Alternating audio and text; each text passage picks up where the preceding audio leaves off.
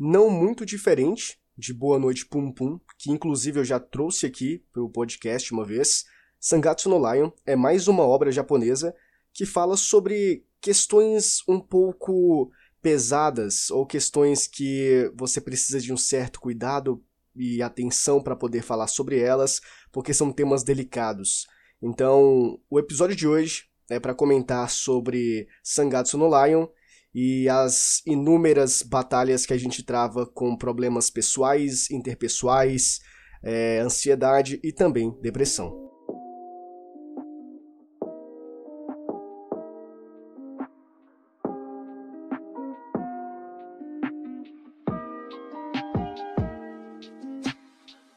Sejam muito bem-vindos a mais um episódio aqui do Depois das Duas, o seu podcast gravado nas madrugadas.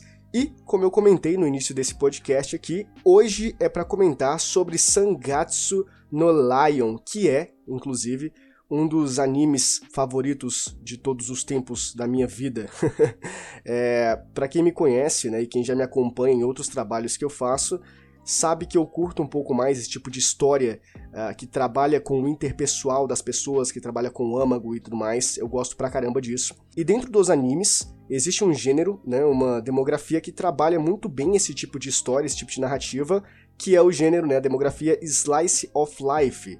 Então a gente vai ter a apresentação de personagens, o trabalhar, o desenvolver desses personagens, ele como, eles como pessoas ou eles como cidadãos. Então, tudo isso, um grupo específico também, então tudo isso é muito abordado nesse gênero e eu gosto pra caramba. E Sangatsu no Lion, ele vai trabalhar com questões pessoais e interpessoais também, como as pessoas lidam, no caso, uma pessoa em específica, que é o Rei Kiriyama, como ele lida com os próprios problemas, ele internaliza muitas coisas, que eu vou comentar isso com vocês ao longo desse cast, uh, como ele passa por essas uh, várias modificações da vida, só que com ele mesmo, ele tentando lidar com esses problemas e com as circunstâncias externas, né, da, das quais ele é exposto, como tudo isso funciona, e também, sobretudo, a questão do existencialismo, da ansiedade e da depressão. A grande diferença entre Sangatsu no Lion e Boa Noite Pum Pum mesmo trabalhando temas é, congruentes ali, vamos dizer de certa forma, é que Sangatsu ele tem uma pegada um pouco menos densa do que Boa Noite Pum Pum, né? Boa Noite Pum Pum é, é, é mais intenso, é mais imersivo. Já Sangatsu no Lion tem uma pegada um pouco mais Uh, não deixa de ser envolvente da mesma forma, mas ela é mais clear, né? Você consegue sentir o, o, clima um pouco menos denso do que com Boa Noite Pum Pum. Acho que essa é a realidade. Então a gente também tem a questão de subverter esses problemas, o que em Boa Noite Pum Pum a gente não tem muito essa imersão, né? É simplesmente um garoto que tá sofrendo com esses problemas e é isso, entende? Já em Sangatsu a gente tenta lidar com esses problemas, a gente tenta resolver esses problemas, assim como nós temos a aparição de vários outros personagens ao longo da história que vão tentar auxiliar o Kiriyama nessa jornada dele de tentar resolver os problemas com ele mesmo e com as pessoas ao seu redor, beleza? Então, sem mais delongas, dando esta introdução para vocês do que nós vamos comentar hoje nesse episódio sobre Sangatsu no Lion, acho que a gente pode de fato entrar na história para entendermos melhor do que se trata.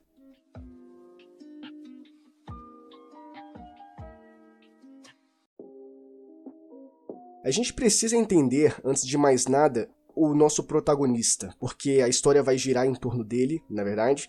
Então a gente precisa entender quem ele é antes de qualquer coisa e quais são os problemas que ele enfrenta, sabe? Como ele tenta resolver esses problemas, porque o fato é, é ele ele é ansioso, ele tem tendência à depressão, então ele não tá dando a mínima, ele não tá ligando para esses problemas. Geralmente é isso que a gente pensa quando alguém não tá conseguindo dar a volta por cima mas não necessariamente significa que a pessoa não está lutando, claro que da maneira dela, né?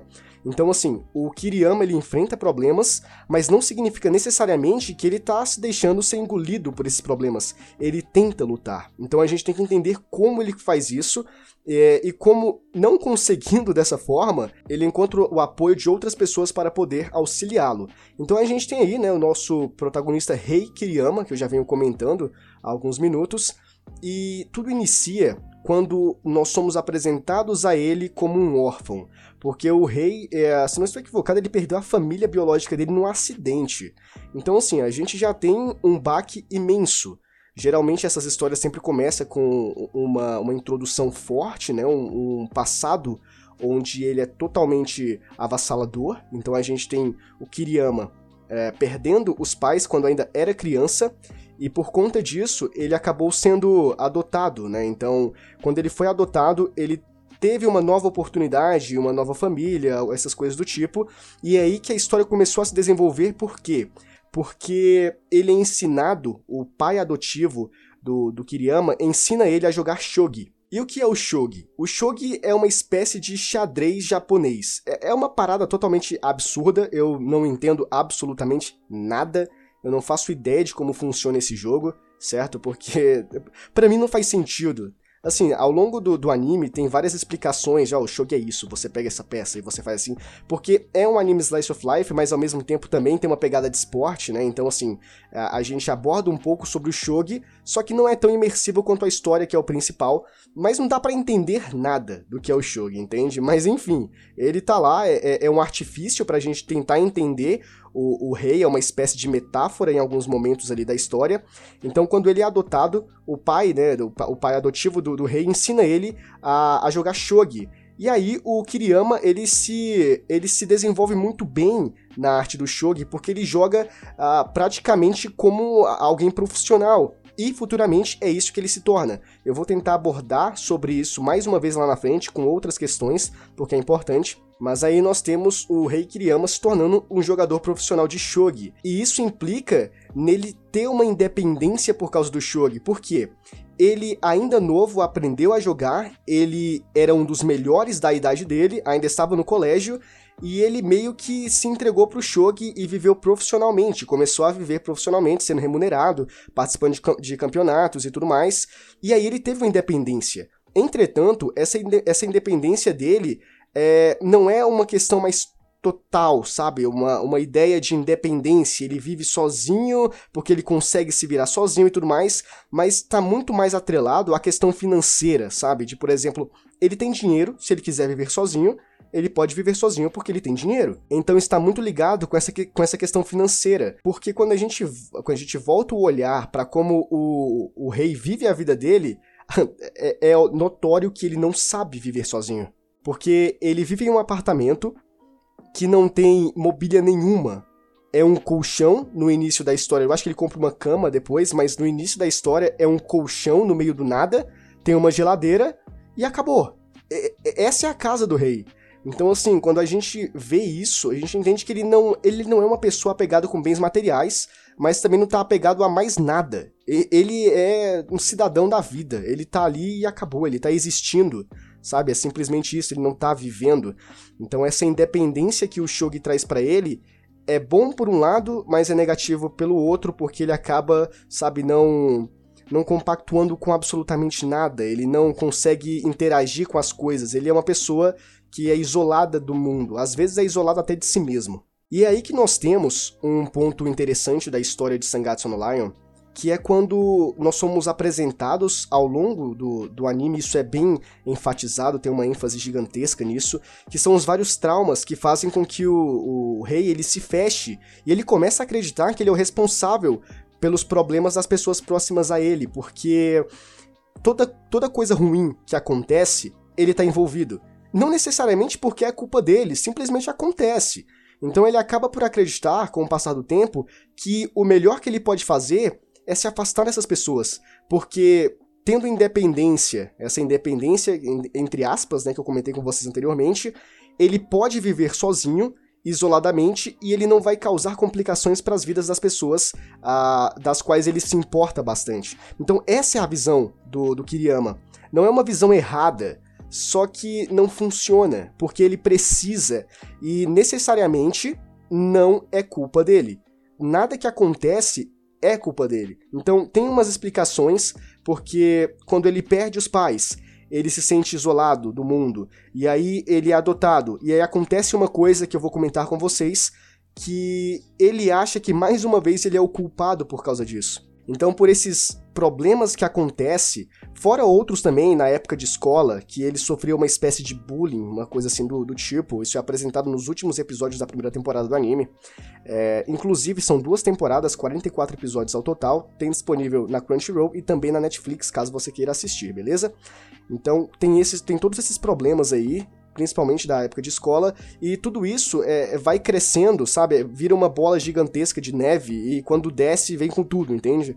E tudo isso faz com que ele comece a internalizar esses problemas e dificulta o, a interação dele com as pessoas e às vezes com ele mesmo, né? Pra tentar entender, fazer uma espécie de brainstorm ali pra, ó, eu tô, tô fazendo isso errado, preciso consertar isso, uh, essa não é a, é a, melhor maneira de agir, preciso de, de, uma, de uma investida diferente. Então ele não tem nada disso, ele não consegue pensar assim. Ele só pensa que ele é culpado pelos problemas das pessoas, que ele é culpado pelos próprios problemas, que ele é ruim por ser assim, que ele não pode fazer nada. Então tem muito desse tipo de pensamento do Kiriyama, e é isso que faz com que ele fique introspectivo.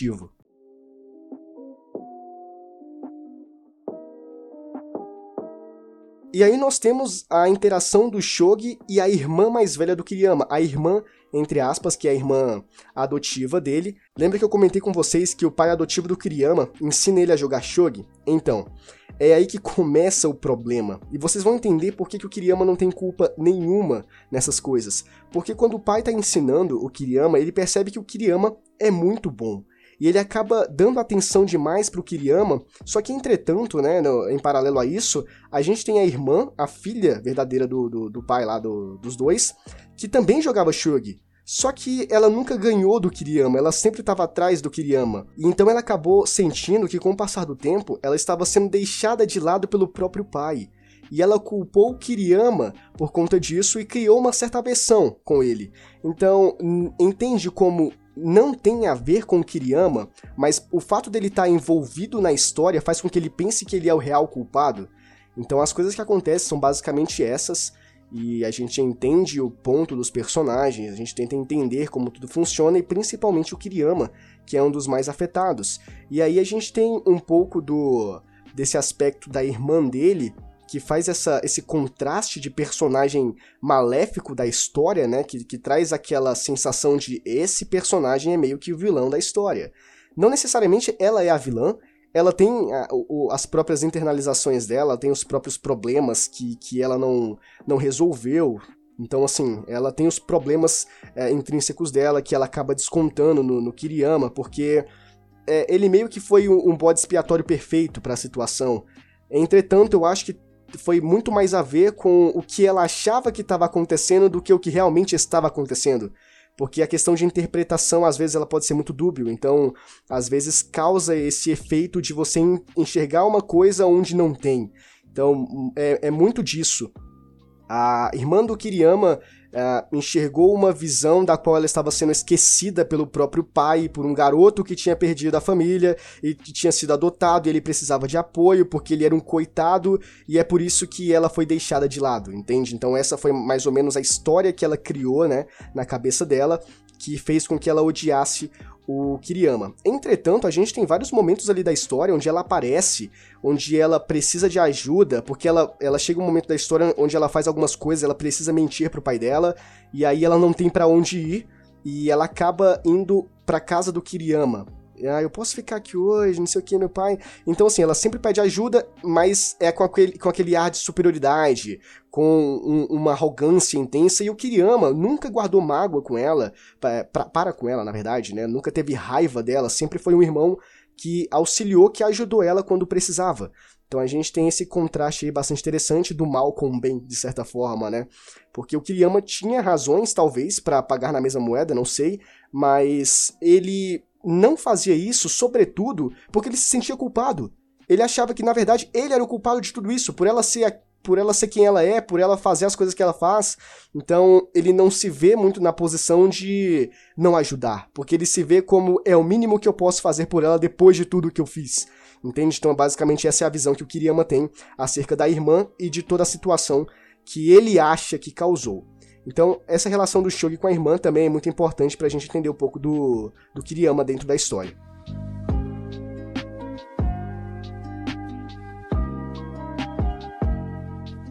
A solidão do Kiriyama é um ponto bastante interessante de ser comentado, que é uma coisa que eu acho bastante importantíssima. Na verdade, é o clímax de toda a história, pelo menos na minha opinião, certo? Porque é justamente por causa disso que eu gostei do anime. É justamente por causa disso que o Rei Kiriyama é o meu personagem favorito dos animes, porque ele lida com a solidão, na verdade ele tem uma solidão e ele tenta lidar com essa solidão da melhor maneira possível, eu não faço ideia, da forma que ele consegue, sim. Então, porque é uma coisa real, existe uma grande diferença entre você ser solitário e você querer é, pertencer à solidão. É diferente quando alguma coisa é meio que uma imposição para você. Então, pro, pro Kiriyama, foi meio que uma imposição. Ele nunca pensou, eu vou ficar só um tempo, eu preciso ficar só, preciso pensar. Ele nunca teve essa opção. Sempre foi o lance de ele ser sozinho. Ele nunca teve ninguém para dar apoio para ele, então ele cresceu nessa bolha dele, onde somente ele fazia as coisas, onde somente as coisas aconteciam por causa dele e tudo mais. É, e aí tudo que eu comentei, que é o todas as definições que eu dei do, do Shogi, que ele perdeu os pais biológicos, que ele foi adotado, que ele teve os problemas com a irmã dele, a época que ele era da escola, que ele sofria uma espécie de bullying e tudo mais, esse aglomerado é, de, de, de, todas essas coisas é, faz com que o Kiriyama ele comece a surtar. E existe até um momento da história onde ele começa a ficar depressivo, onde ele entra em um estado de depressão porque ele não sabe mais lidar com todos esses problemas, porque ele sente que, porra, agora acabou. Eu tenho só feito merda toda a minha vida e eu não consigo me concentrar nem no shogi e eu preciso jogar e tudo mais porque eu tenho uma partida, eu preciso treinar, mas tem muitos problemas. Então a gente tem vários momentos o, o shogi como, como uma forma de metáfora para a gente entender os pensamentos do Kiriyama. Isso é uma, é uma parada muito interessante, porque enquanto ele joga, tem algumas ah, algumas cenas ali que tem um mar que inunda ele, ou quando fica tudo meio distópico e, e, fica tudo preto e dá aquela sensação de, de turbulência, e aquele é o pensamento, é a cabeça do Kiriyama no momento, como ele tá vivendo aquela situação. Então tudo isso a gente sente, ou tenta sentir, né? Tenta compreender como tá sendo difícil é, a vida do Kiriyama, como tá sendo difícil ele encarar essas coisas. Porque não é fácil, entende? Quando não é uma opção você querer ser solitário. Porque quando você quer ser solitário, é, não necessariamente significa que você é, que você não tem amigos, que você não tenha pessoas para contar. Significa que você quer passar um momento sozinho porque talvez você esteja muito sobrecarregado por outras coisas, ou tem muitas pessoas falando com você e você quer se, se abster um pouco de tudo isso. Então, o Kiriyama não tem essa necessidade. Ele precisa, na verdade, que várias pessoas falem com ele. Ele precisa que várias pessoas encham o saco dele porque não tem ninguém. Então é mais difícil. E aí você traz a. a, a pega um, o, o link disso e junta com, por exemplo, quando ele tem vários problemas que ele não consegue lidar sozinho. O que ele faz? Nada porque ele não pode é, externalizar isso com outra pessoa, porque não existe outra pessoa para ouvi-lo.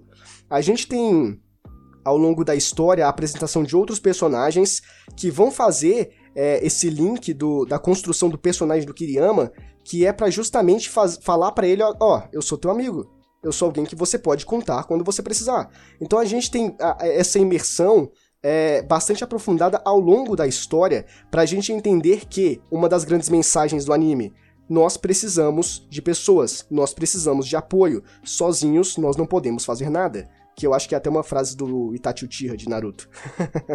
então, assim, é, essa frase, essa frase não, essa, essa lição ela é muito batida na tecla em Sangatsu no Lion, que você precisa de pessoas para poder viver, senão você surta. E aí o rei, ele fica preso a esses pensamentos, ele fica ruminando estas coisas e, e perdido é, a, a, até o ponto de, de não conseguir fazer mais nada, de não conseguir pensar, de não conseguir é, vislumbrar um, um futuro onde ele pode ser feliz ou alguma coisa assim parecida, entende? Então é isso que faz com que o, o rei ele se torne um personagem complexo, mas ao mesmo tempo compreensível, porque você consegue entender os problemas dele, o que ele passa, as dificuldades que ele enfrenta. Então é por isso que Sangatsu no Lion é um anime necessário, eu diria. Eu acho que é importante ah, mas eu não tenho nada disso, eu tenho amigos, eu não sou solitário, não preciso disso. Não necessariamente para você que, que sofre disso ou que se sente assim, mas para você entender como é a vida de uma pessoa dessa forma. para você tentar entender, ter uma, uma espécie de, de empatia de como essas pessoas se sentem. E talvez você pode ajudar esse tipo de pessoa.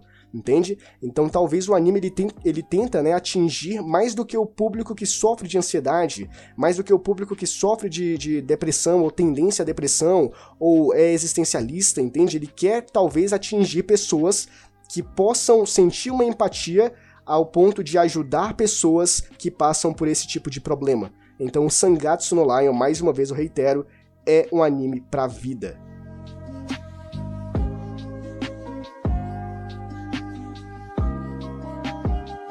E aí, claro, nós temos os novos recomeços que a vida oferece para nós, né? Que é quando nós entendemos que existe sempre uma luz no fim do túnel.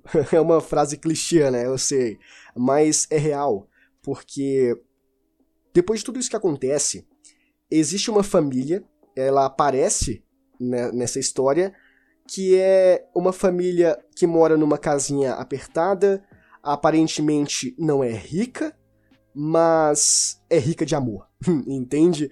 Então, financeiramente parece não ser detentora de muitas coisas, diferente do pai adotivo do Kiriyama, que tem muito dinheiro, essa família é, não tem tanto dinheiro assim. Entretanto, tem um amor para dar absurdo. E é essa família que faz com que o Kiriyama repense sobre a vida, repense sobre seus conceitos, é, que faz com que entenda que ele pode ser acolhido novamente e que ele não é culpado pelas coisas que acontecem. Pelo menos não essas que ele acha que ele é culpado. E que a vida é boa, ela deve se aproveitar, as pessoas se importam com ele, ele precisa contar com essas pessoas. Então, quando o rei ele é acolhido por essas pessoas, faz uma total diferença na vida dele porque ele enxerga um universo que antes ele não enxergava. É como se ele enxergasse tudo preto e branco e chegasse uma pessoa que desse a ele um óculos que, enxerga, que enxergasse tudo colorido. E ele vê que esse mundo é maravilhoso, esse mundo é incrível e, e ele quer viver esse mundo. Então é aí que nós temos a divisão de experiências. O anime ele aborda bastante sobre isso, como eu comentei, porque nós precisamos do apoio das pessoas nós não podemos fazer nada sozinho, por mais que nós queiramos fazer isso e às vezes consigamos, né? Vai haver um momento ali em específico que a gente não vai conseguir. É normal. E é aí que nós precisamos contar com o apoio, com o auxílio das pessoas é, que acreditam veementemente em nosso potencial, que acreditam em nós, que está disposto ali a, a, a entregar de verdadeiramente para nos ajudar. Então, o anime Sangatsu no Lion trata exatamente sobre isso que não importa os problemas, não importa se temos ansiedade, se temos depressão ou tendência ou qualquer tipo ah, relacionado a isso, existencialismo, qualquer tipo de problema.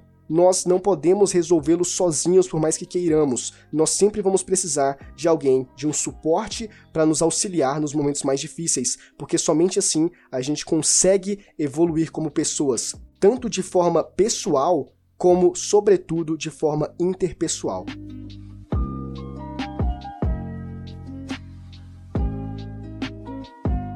Esse daqui foi o um episódio comentando sobre Sangatsu no Lion, um dos meus animes favoritos de todos os tempos da minha vida. Eu espero que você tenha gostado. Aqui na descrição tem um e-mail que você pode entrar em contato comigo, caso você queira oferecer alguma sugestão de pauta, alguma crítica construtiva, falar o que tá bom, o que pode continuar, o que precisa melhorar, beleza? Se você quiser entrar em contato comigo, pode entrar através deste e-mail aí abaixo, beleza? Esse foi o Depois das Duas, o teu podcast gravado nas madrugadas. Espero que você tenha gostado desse episódio. A gente se vê em um próximo. Abraço!